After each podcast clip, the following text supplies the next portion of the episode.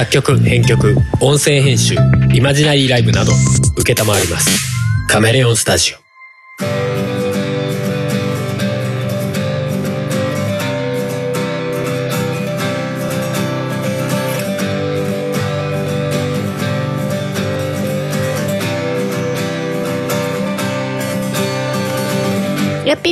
とある夫婦が亀のようなマイペーストークを繰り広げる番組「音亀」です。はいということでお送りするのはハルと。ふもです。はい今回は2020年9月13日ですね、はい。同じですね前回とね。はい。はーい。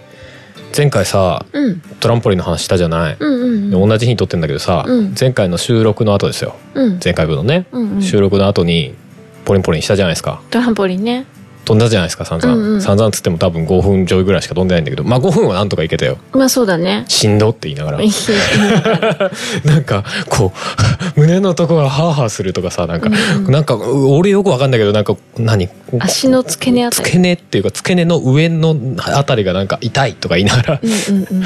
飛んでたんだけど、まあ、それでさしばらく飛んでさ「あー疲れた」ってもういい加減やめにするかとか言ってさ、うんやめにした後さ、うん。うんまあ、相変わらず体力制御持ってかれて持ってかれんなみたいな,、うんうん。なんか走るぐらいのなんか体力持ってかれんじゃねえかなみたいな感覚はあるんだけどさ。うん。でさ片付けてる時にさうん。ふもさんがさうん。なんか後ろでぴょんぴょんしてるのね。うんうん。でさあのなんつってたっけ？え これなんかおかしいおかしい楽しいみたいな。やってみみたいな。変だからこれ。トランポリンない状態で飛んでみって言われて、うんうん。俺も何言ってんだかって思って飛んだらさなんか感覚おかしいのね。そうそうそうそう。あれ？俺のジャンプこんなもんじゃないはずみたいな。よくわからん そうそうそう。状態になってていやもうちょっと飛ぶでしょとかさ着地の感覚こうじゃないでしょみたいな。うんなんか変なの。地面なんかおかしいよみたいな感じ。うん なんか重力重力とか地面とかな何かがおかしいぞみたいな。そうそうそう。こっちが普通なんだけど。普段生活してる時にあんまりぴょんぴょん飛ばないじゃん。そうだねでそのと飛んでる感覚とさっきまで飛んでたトランポリンの感覚があまりにも差がありすぎていやこんぐらい飛んだらこんぐらい飛ぶでしょみたいな感覚がねなんか違いすぎて超笑うね。あれ面白かったでしょ？も うマジで面白い。と思って何この差と思って。大春さんに言って「いやいやそんな」って言ってそんなって言いながら ぴょんぴょん あこれはって これはちょっとやってほしいななんかな。トランポリンないと難しいけトランどポリンやって。やってとか言って。そんなかからないですよ。5000円56000円ぐらいで売ってるね。そうですね、うん。安いやつだとそんぐらいかな、なんかよしあしはよくわからないんだけど。わかんないね。なんかトランポリンもさあの両サイドがさ要はバネになってる部分が紐でこう、要はバネというかさうん。をゴム紐でやってるやつとあとうん金属のバネでやってるやつとかさ、あいろいろなんか種類があるんだよね。両方ついてるやつとかさ、あうんうん。でゴムの方が耐久力的にはちょっと弱いんだけど、うん。でも金属のやつだと当たったりなんか挟まったりすると危ないよとかさ。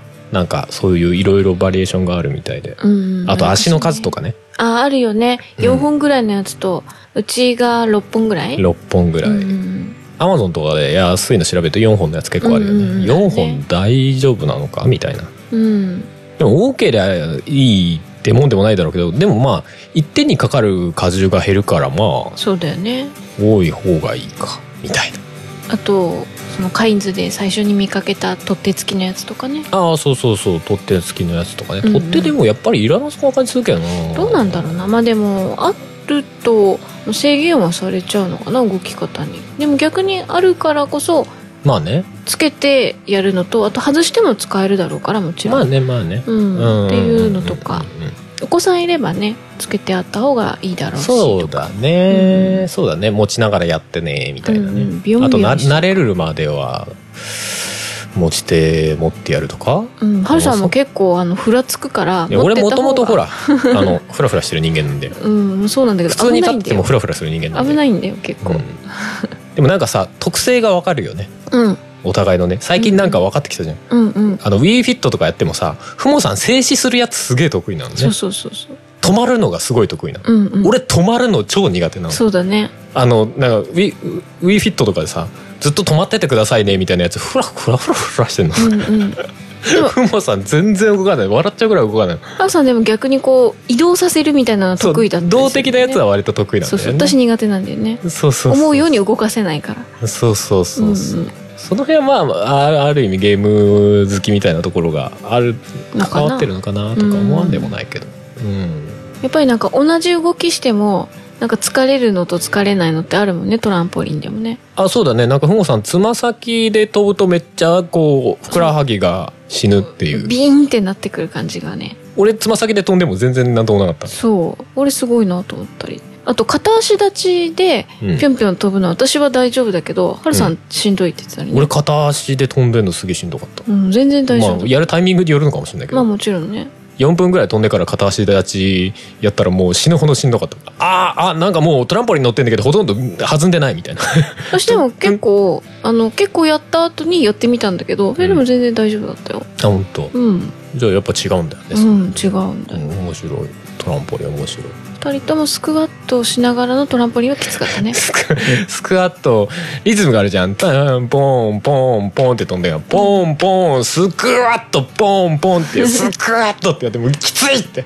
うん。これ辛いからやってみて。これつら辛いけど楽しいけど辛いからもういいかなってなっちゃう。楽しいよ。辛さが楽しい。リリズムに合うのがねちょっといいいい感じ。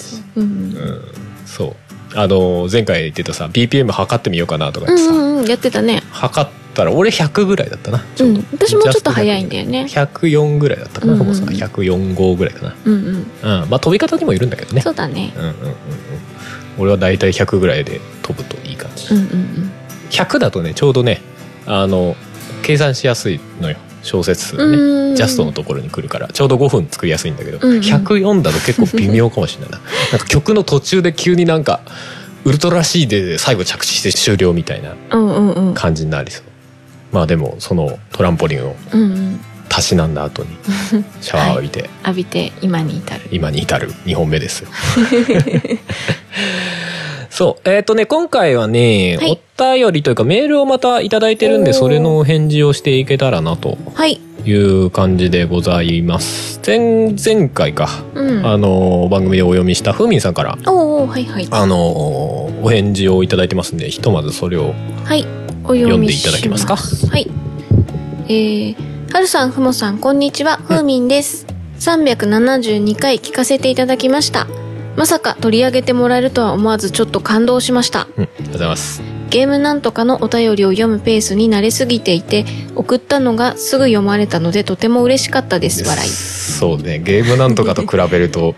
そうだね。ゲームなんとかは別にねまあ割と日本撮りだったりすうんうんうん。るテンポ感もあるし、そもそもお便り会でしたかお便りを読まないので。うんうんうんでしかもあのありがたいことに結構お便りが溜まってるので読むの遅くなっちゃうんですけど音亀は全然お便りは溜まってないので。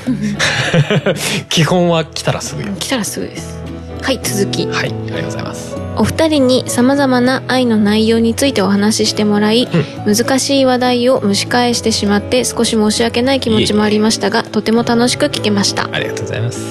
お話の中ではるさんが最初に聞いた後すぐお便りを出す軽さの話がありましたが私的にはふもさんは初めましてでしたがはるさんはすでにゲームなんとかを聞いて勝手に知っていたのでそこで読まれるお便りを聞いて私も気になったことは聞いてみたいなって思いもありそんな中ちょうど気になった話題をお話しされていたはるさんとふもさんに思わず送ってしまった次第です、うん。それではまた気になったことがあればまたお便りをすると思うのでその時にはまたお付き合いよろしくお願いします。これからも配信頑張ってください。ということです。あはいありがとうございます。りがとうございます。ぜひまた送っていただけるとはい。何か気になった話題があれば。っそうですね。ていうか別に過去の話題でも全然構いませんし。あ全然全然。忘れてるかもしれないです。けど、そう俺らが忘れたかもしれないからそのお便りを読んで俺らも一回昔のやつを聞いてああこういう話してたね的あなねうんうんでも全然構わないもんね。うん、大体同じリアクションするからね、そうですね。俺過去の自分のさ喋ったやつを聞きながら全く同じリアクションを聞きながらする時あるよね。うんうん。結構ある、あるよね。うん、でその話すらもう結構してる多分。そうそうそう。ポッドキャストはまあそういうもんじゃないかなと思っているので、うんうん。割とリアルタイム性はある意味薄いというか、うんうん。別うん、もんなので、うんうん。全然あの古い話題にも触れるもいいし、うん。新しいところから聞き始めたからまあ新参者ですみたいな恐縮する必要もないんでうんね、うん。だからだからこそなんかこういうサクッとうんうん。ね出してくれるのとかもすごいありがたいないいねとか思ったりっていうのはあったんですけど。はい。うんうんうんうん。はい。ありがとうございます。また送っていただけると嬉しいです、はい。じゃあもう一つ来てるんでいきましょうか。あはい。お名前が朝どれメガネさんです。りがとうございます。件名愛とは、うん。本文はるさんふもさんこんにちは。372回の夫婦ってこんなもんですよねに共感しっぱなしの朝どれメガネであすりましたね。なんか散々話していやでも夫婦ってこういうもんだよねってこんなもんだよね とか言ってね言ってましたね。はい、うん。はい続き。うん。うちでもたまに妻と感情をぶつけ合うことがあってうん。自分なんかはその時だけ生まれ育った関西弁が出ていつもより早口でギャーギャー言ったりしています冷静に伝えられたらいいのですがなかなかいつも冷静にとはいかないですね。ただ吐き出すことで自分のことを知れたりお互いに言わないとわからないこともあるのでそういうのもたまには悪くないかな。そして言うと同時に相手のことを分かろうとすることも大事だなと思っていてお互いにそれがあったから今の関係が築けているのかなと感じています、うん。前置きが長くなってしまいましたが今回は引き続きゆるぼされていた愛とはについて思うことを書いてみました。ありがとうございます。ちょうど最近あったことですが、相手に対してすごくイライラしてしんどいなぁと思っていた時、ふと相手の気持ちを考えてみたら、イライラとしんどい気持ちがさっとなくなって相手のために何とかしてあげようと自然に思えました。うんそれで自分の気持ちより相手の気持ち、かっこ対象のことを考えて大事にすることが愛なのかなと思いました。かっこ月並みですが。ただこれは一方通行だと思い込みや勘違いがありそうなので、やっぱりお互いにバランスが取れている方がいい関係が育まれそうですね。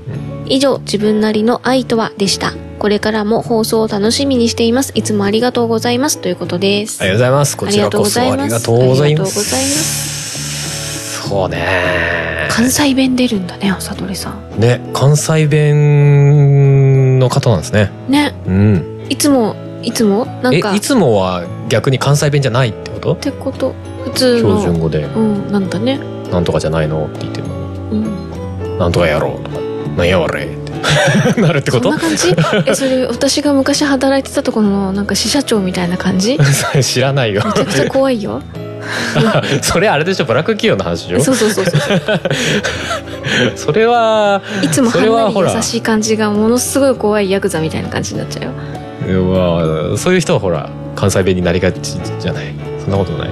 あもともとその人は京都の人なんです。そうなんだ。そうそうそうそう。うん。みたいな感じで？みたいな感じで。いやそんなことないでしょ。そこまで凄みが半端ない感じになるんですか？朝どれさん。いや違うと思うけど。そこまでいかない。いや普段は何って聞き返すのがうん。なんやってなるとかってこ そういうこと？とおわかんないわかんない。けど。おあじゃあ関西弁が出てたらあ怒ってるって思う感じ？わかりやすいね。うん逆にいいのかもしれいやわかんないだろうけど。別にいい悪いでもない気がするまあね。そうね。まあでもうん。こう相手のことを考えると大体イライラしてる時ってうん。自分都合で思い通りにいかないからイライラすることって結構多いからうん。相手の立場に考えるとまあそうかって思っちゃったりとかでこう静まるみたいなのはあったりするよねっていうそそうだね、まあ、逆パターンもあるけどね。相手がこう思ってんじゃないかについて勝手に想像して勝手に相手がこういうことを思ってるであろうことを想像しちゃってそれについてイライラしちゃってる、うん。別に相手は何何も思ってなん。でもなないいのにねっていう。それは多パターンも分あねあれだね。一方通行になっちゃってるっていうそうそうそうそうそう。なのかな、まうんうんうんあ、そこにあれだよね。なんか自分がさこうしてあげてるのにとか入ってくるともううん。ちっちゃかめっちゃかとなんか、ね、まあまあまあ。でもありがちだよね。ありがちだね。うん。うん。だからこそなんかやっぱその辺はコミュニケーションが重要なのかなみたいなのは思うところではあるけど、まあでも自分より相手の気持ちを考えて大事にするってのはまあそうかな。うんうんだから勝手に妄想してうん。相手がこう思ってんでしょってムカつくっていううん。のって相手のことを相手の気持ちを思ってのことじゃなさそうじゃない？うん。相手の相手がどう思っているかを勝手な解釈だからうん。本当はどうなんだろうなっていうところまでしっかり考えればうん。そうじゃないかもしれないみたいなでもそういうコミュニケーションでさ往々にして面倒くさかったりするわけじゃない、うんそうなんだよ。避けたがったりするのね。でもそこを乗り越えれるのが愛なんじゃない？ああなるほどね。今ドヤ顔しましたけど愛なんじゃない？ね。なるほどね。うん。確かにがない相手にそこまで面倒くさいことしようと思わないからね。そうだね。でもそこでさ例えばそのコミュニケーションを取ったことで意見が対立するうん。ことはでもまあね。対立すること自体はなんかあんまいいことにとらわれないような気がするけど、うん。悪いことではないんじゃないかって気はするんだよね。まあでも険悪にはなるよね。なるよね。険悪になるというかこうなんかモヤモヤってなるよね、うん。でもだからこそそれを乗り越えれるからこそまあより良くなるというか関係がみたいなうん。まあ、そうやってちょっとずつ育んでいくのがが愛なんですか？割とまとまったななんかうんすごい朝ドレさんすごい。そうそうですね。そうだな。まあ他のことんな一般的に言われてるいろんな愛についてもそれで言えるのかどうかっていうのはよくわからんけど。まあでもその面倒くさいことをちゃんとうん。面倒くさがらずにやるっていうのはいろんな愛の形でも同じかもね、友人関係でもそうだしうん。まあ恋人同士でもそうだしうん。まあ物に対してだってそうだよねうん手間をかけて大事にするっていうね、そうだね。うん、お手入れをするとか例えばね、そうだうねん、そういう面倒くさいことを面倒くさがらずにきちんとするっていうのが。でも結構なんかでもそういう意味ではそこをうまくバランス取っていくというかうん。コミュニケーションを取ってバランス取っていくみたいなのは結構いろんなことに言えるよね、うんうん。なんかそれこそ政治だとかさ、うん。そういうのも結果的にあんまり楽な方に行き過ぎちゃうとそれってなんか偏っちゃうみたいなところもあるそうだねじゃない？うん。だからできるだけバランス取ろうとしてるから日本とかはそのなんだ代議士制みたいなさ選挙とかで人選んでみたいな、できるだけいろんな多くの意見を取り入れましょうねってなってるじゃん、うん。それのバランスを取りたいわけでしょ？いろんな人の意見がいるっていう前提で。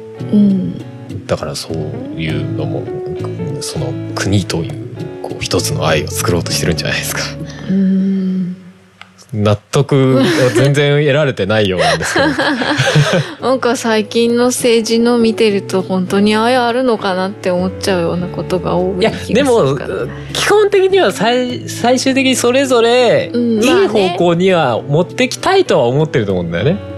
そのそれぞれのいいっていうものが違うね、ものが違うわけじゃん。ううまあだからそれぞれの愛の形は違うわけじゃん現状、うんうんうん。現状っていうか。うんうん違って当たり前じゃん、うんでそれをなんとかすり合わせようっていうのがその愛愛を育んでいくっていう行為なんじゃないですか、なるほどね。そうなのかな。わじゃないですか。分かんないですけど。かんないですけどね。分かんないですけど。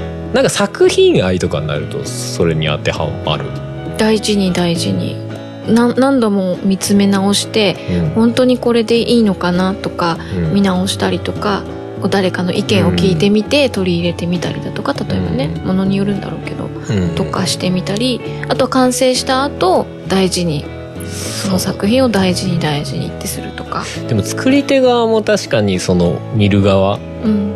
も、まあ、ある意味そこのすり合わせだったりするのは確かにあるかうん。作り手側はそれは見る側のことを考えるというかうん。完全に作り手がこう作りたいっていうだけで作るものでもなかったりするんじゃない？うん。うんもちろん見る人がいてっていうのがあるからさ、うんまあ、それをまあある程度無視しちゃうっていうのもあるにはあるけどある程度の部分ではあるのかもしれないけど、で見てる方は作り手がどういうことをどういう意図で伝えようとしてるのかを感じ取ろうっていううん言葉とかじゃないけどさその作品を持ってのこ、うんそっちとこっちのコミュニケーションみたいな、うんうんうんそういうのはあるかもね。とかってことか。うん。うん、一生懸命意思を読み取ろうとうんうんうんするみたいうんそうだな。それがこうあるべきみたいなその視聴者がね、うん。こういうのがいい作品だって一方的に押し付けちゃうとそれはちょっと違うんじゃない、うみたいな。そうだね。一方的な愛なんじゃないのってなるってこと。そうだね。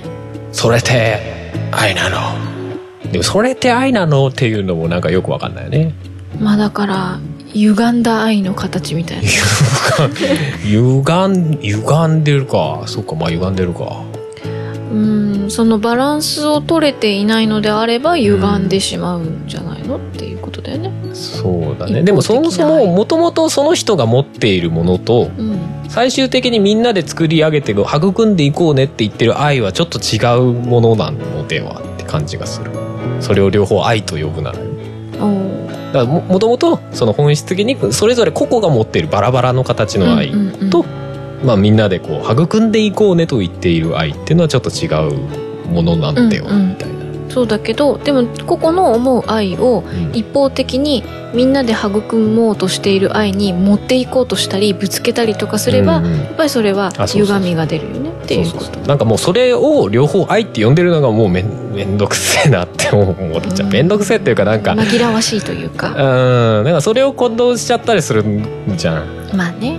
でも他にいい言葉がない。個性？個性？どっちが個性？いや個々で持ってる。ここで持ってるのが、とか個人的な意見ですみたいな。う ん個性か？うん。好みとかね。うんうんうんうん。好き嫌いみたうんいな、まあね。そういうレベルの話でいいんだろうけどねうん本来はね、うんうん。まあそんぐらいあれだよね。この前のほらあの楽しいうん。嬉しいみたいな話。あったでしょ？楽しいと嬉しい楽しいと笑えるうん。とかそういう話あったじゃん。うん。どういう意図で使ってるみたいな。うんうんやっぱああいうのにも似通ってくるよね。うん。うんそのどういうものを愛というかみたいな。うんうんそもそもそれぞれを持ってるのでその育む方の愛なのか。うんうん。それともそれぞれがここに持ってるまあある理想みたいな意味での愛なのかみたいな。愛は複雑だね。そういうまとめてよろしいでしょうか。わかんないけど。まあひとまずはそんなところですか？はい。うんうんうんお便りは以上ですか？うんお便りは以上ですね。はい。はい。ありがとうございます。ます。た何かいただけると嬉しいです、うん。はい全然話変えていい？うん。この前さ、うん。もう劇的にふと思ったっていうだけなんだけどさ、うん。食パンってあるじゃないですか。うん。食パンってさうん。ネーミングどういうことなの？どういうこと？いや食べるパンでしょ？うん。英語だったら bread でしょ？パンでしょ？あれ、うん。他に言い方あんのかな？わかんないけど。わかんない。いや食べるパンって。いうん。や食べないパンあるの？みたいなフライパン？いや謎謎じゃねえんだ食べないパン。フライパンと食パン並べてるわけじゃないでしょ？うん。フライパンと食パン間違いないじゃない？うん。な、なんなの？食ってと思って。あの四角いさ、パンを一般的に食パンって言うじゃない？うん。金で焼くこう、ぶっといやつをさ、薄く切ったやつをさ。うんうんうん。な、なぜあれを食パンって言うのと思って。またなんかめんどくさいこと持ってきたね。うん。あの、前の生パンに続く感じの、そうだね。生パン粉か。生パン粉生警察ですか？生警察ではないけど。生警察やだな でもあの、生に散々食いついた割には、この前、あの、パルム美味しいよね。これは生感あるね。とか言ってわざと言ってたけど。お生使ってんじゃんそうそうそう。いや、意味合いはわかるんだよ、わかるんだけど。生感あるよね、とか言って。で、思ったのよ、はい食パン。うんわかんないでしょ？わかんないわかんないんで、ちょっとね、うん今ね、え調べー、た調べてみましたのよ。うんなんかいくつか説があるみたいで。あーいや、ちょっと待って、あーって読んで、あーって言うのやめろ。1個目、本食パン説。はいまあ諸説あるんだけど、うんパン屋で売っている四角くて長いパンのことをもともと本食パンと呼んでいました。うんうん、第二次世界大戦より前のパン職人は食パンのことを西洋料理の元となる食べ物という意味で本食と呼び、イギリス系の白パン過去山形食パンのことを指していました。今でも食パンのことを本食と呼ぶ人がいますし、えー実際本食パンという呼び名で販売している店もあります。その本食パンを略して食パンと呼び呼ばれるようになりました。っていうのが一つ。うん二つ目。はい。主食パン説。うん。日本で食パンと呼ばれるものの元祖は横浜ベーカリーという店のイギリス風型焼きパンです。うん。うんうん。うんそうだよね。食パンって型に入れるもんね。うん。うん。うんうんえー横浜ベーカリーの経営者はロバート・クラークで1862年に幕府の援助を得て横浜で店を開きました。うん。1874年には木村安兵衛かな。木村安兵衛木村屋の人だよね確かね。あが、えーアンパン1901年には中村屋がクリームパンを開発。うん。食パンそのものは早くから日本に来ているのですがパンとして人々に広まったのは菓子パンの方でした。あああ確かにアンパンクリームパンね、うんうん。ほうほうほう。その後イギリスのパンとして広まった山形食パンはおやつ用とは違う主食用のパンという意味で食パンと呼ばれるようになりました。ああなるほどね。3つ目の説。はい、消しパンと区別する説、うん、これ私もなるほどって思っちゃった。これあーって思った。読むよ。はい。パンを食べる以外にもデッサンなどの消しゴム代わりにパンが使われてました、うん。うん、パンの白い部分を丸めて練り消しのように使っていたようです、うん。消しゴムが開発されるまでパンが最も適した素材だったようで今でも消しパンは使われています。なんか言うよね。うんあのデッサンとかで消すのにパン使うみたいな、うん。確か見たことあるわ。その消しパンと区別するため食用のパンをあえて食パンと呼ぶようになったという説。もともとはパンは明確に食べるものなのであえて食をつける意味があったのかという点でちょっと強引な説かもしれません。うん。ああなるほどね。パンはパンでいいじゃん。消しパンだけ区別すればよくないって話ね、うん。そういうことだね。なるほどね、えー、4つ目。工房説。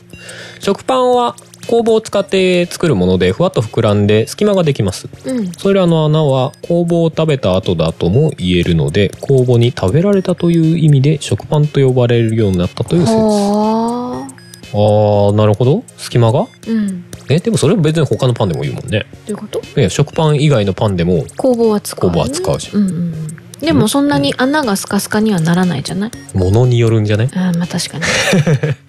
5個目フライパンと区別する説。おお フライパンもパン。ああそういうことね。パンって言うもんね、確かにね、ああいう焼く板のそうやつですねそうそうパンだからね。パンと呼ぶ、えーのでキッチンに存在する2つのパンを区別するためにフライパンイコールパン食用のパンを食パンと呼ぶようになったという説。うんうんうん。うんうんだから厨房とかでパン取ってって言ったらフライパン取る。食パン取ってって言ったら食パン取るみたいな。そういうこと？パン取ってじゃないでしょ。フライパン取ってでしょ。フライするパンと食用のパンっていう。ああそういうことか。でもそれだったらどっちかをパンって呼んでていいよね。わざわざ区別するわけじゃん。うんでも他のものとかでもその同じ言い方があるから、うん。どっちも別の言い方しちゃおうっていうのはよくある話だから、まああるか。そうそう。だからそれと同じって思えばまあわかるんじゃない？まあそうか。うん。まあっていうのがうん。食パンの由来。由来としてちょっと検索したら出てきましたよと。なるほどね。なんか消しパンはなんか割とうんうん。はあって思うような内容だったね、でもまあパンチが弱いねって言われちゃってるけどね。まあねでもそれ言ったらさっきのフライパンだって同じだからね。うん。まあでもそうね。デッサンする人以外からしたら食パンってわざわざ言い分ける必要ないもんね。まあパンじゃないっていう話だね。まあ確かにね。でも本職って呼ぶ人がいる？食パンのことを本職って呼ぶ人がいるってことは本なんか食パンそれが説ちょっとね有力。有力っぽいね。うんうん。西洋料理の元となる食べ物という意味で本職。西洋は食パンなの？フランスパンじゃなくあれはフランスだけなの？ん？西洋だからイギリスの白パンを指してたって書いてああイギリスはじゃあ白いパンなんだ。るなのかな？よくわかんないけど。うん。でも元ってさ本か？ういうこと？いやこの「元」っていう字あるじゃんこういう字ね。うん。あっちが元っていう意味じゃないうん。本物の本だったらね本職でわかるけど。うんうん。西洋料理の元って字書くときはあれじゃない？元の方を使わない？まあねでも本来こっちだよの本って言われれば。でもそういう意味ではない気がするんだよな。うーん。まあでもどちらにしても食は残るからいいか。うん。元食パンか本食パンかみたいな。そうそうだね。うん。へえでもあれだけさなんかさこういうのこううん。名前がついてないのって結構不思議だなと思ってね。どういうこと？こいうやコッペパンとかさ。うん。何？テーブルロールみたいなロールパンとかさ。食パンじゃん。えあれも食パンっていう？違う違う。あの四角いのは食パンじゃん。うん。いやなんか品名みたいな感じじゃないなと思ってさ。えそうなの？海外だとなんて呼ばれてんのあれ？知らない。なんか呼び名あんのかな？検索しろって。ああ食パン検索。うん。で翻訳。食パン。プレーンブレッド。あじゃあプレーンなの？うんだからあのシンプルなとか、うんうんうん。なんもないとかそういう感じなのか。そうだね意味合い的には、うんうん。うんうんうん。ベースの、フラットなみたいな、うんうん。フラットも英語だわ。みたいなことなのか。じゃあやっぱあれがベースなのか。になるんじゃないの？あれから手を加えてアンパンなりクリームパンなりメロンパンなり。じゃあそのプレーンの意味をうん。日本的にうん食お置き換えようとしたら、うん。本食何か言葉をつけなきゃいけなかったわけだパンの前。にあただパンって読むと総称になっちゃうから。あそうだね。それと使い分けるためにうん。食。まあ本食パン。なんじゃないの？元食パンなのかわかんないけど。でつけたやつの本がぬだんだんなくなってって食パンだけになったってことか。うん。ああが有力そうだねぽいね。うんうんへえっていうだけの話なんだけど。はい。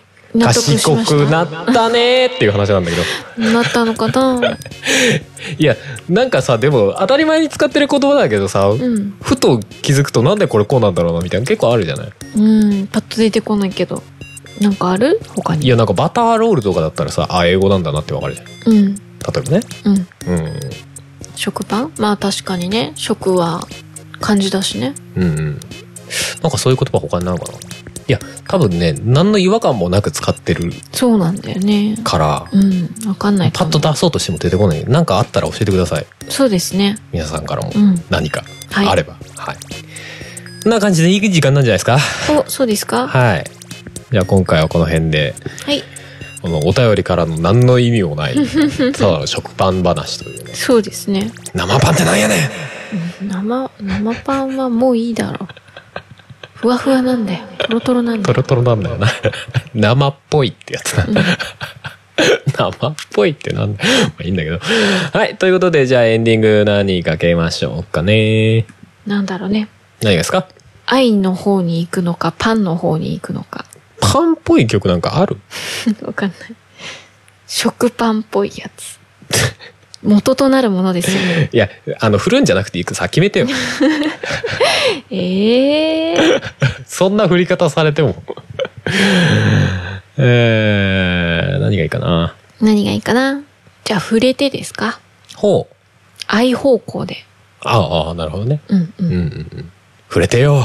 お互いに触れ合ってよみたいなうんそうっすね。めんどくさがらずに。めんどくさがらずに。何次回を込めてですか？うん？うん？わかんないですけど。はいということでじゃあ触れてはい。決めていただいたんで触れてかけましょう。はい。はいということでじゃあ春のセカンドアルバム「生命体」から「えー、触れて」という曲です。ということで今回もお送りしたのは春とふもでした。それではまた次回バイバイ。バイバイ TV ショーに触れて知った誰かの曲装飾されてなくてもありふれている大きな愛で世界を包む偉大なお金が世界を救うでも些細な愛は蹴飛ばして歩く。ありふれたもので溢れている。ありふれたもので溢れている。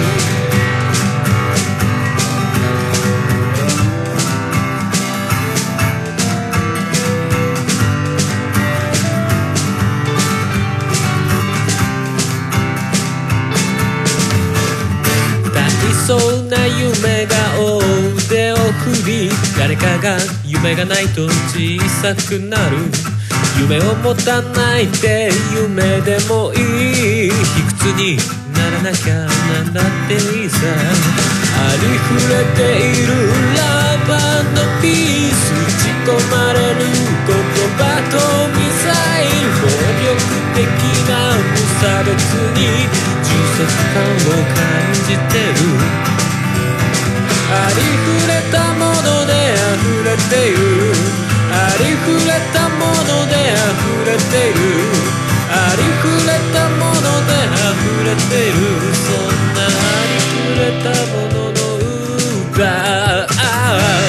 この番組では皆様からのメッセージを募集しております。メッセージはメールフォームかツイッターのシャープ o t o g a m e の番組ハッシュタグからお願いします。ツイッターには並行してシャープ漢字の音がめもありますがそちらのコメントは番組内で取り上げないので気軽にお使いください。さらに音がめではなく春は作曲ポッドキャストの編集代行などのお仕事を賜っております。音に関することで何かありましたらぜひカメレオンスタジオのウェブサイトの方をご覧ください。すべてのリンクは音がめ番組サイトの方にまとめてありますのでそちらからどうぞ。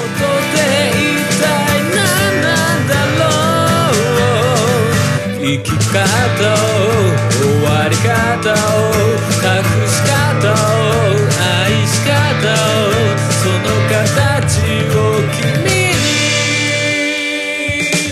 それを問いかけてるんだそう君の頭の中にいるありふれた獣が。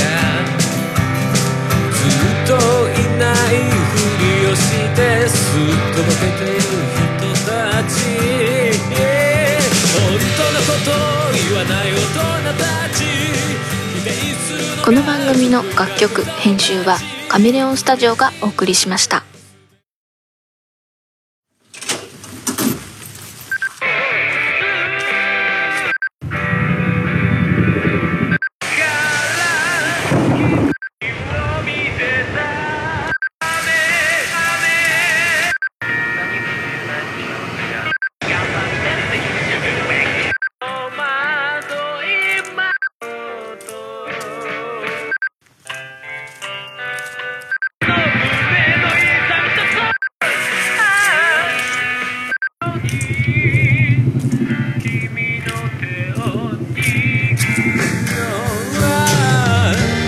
叫ぶように嘆くように祈るようにつぶやくようにあなたに聞こえるように。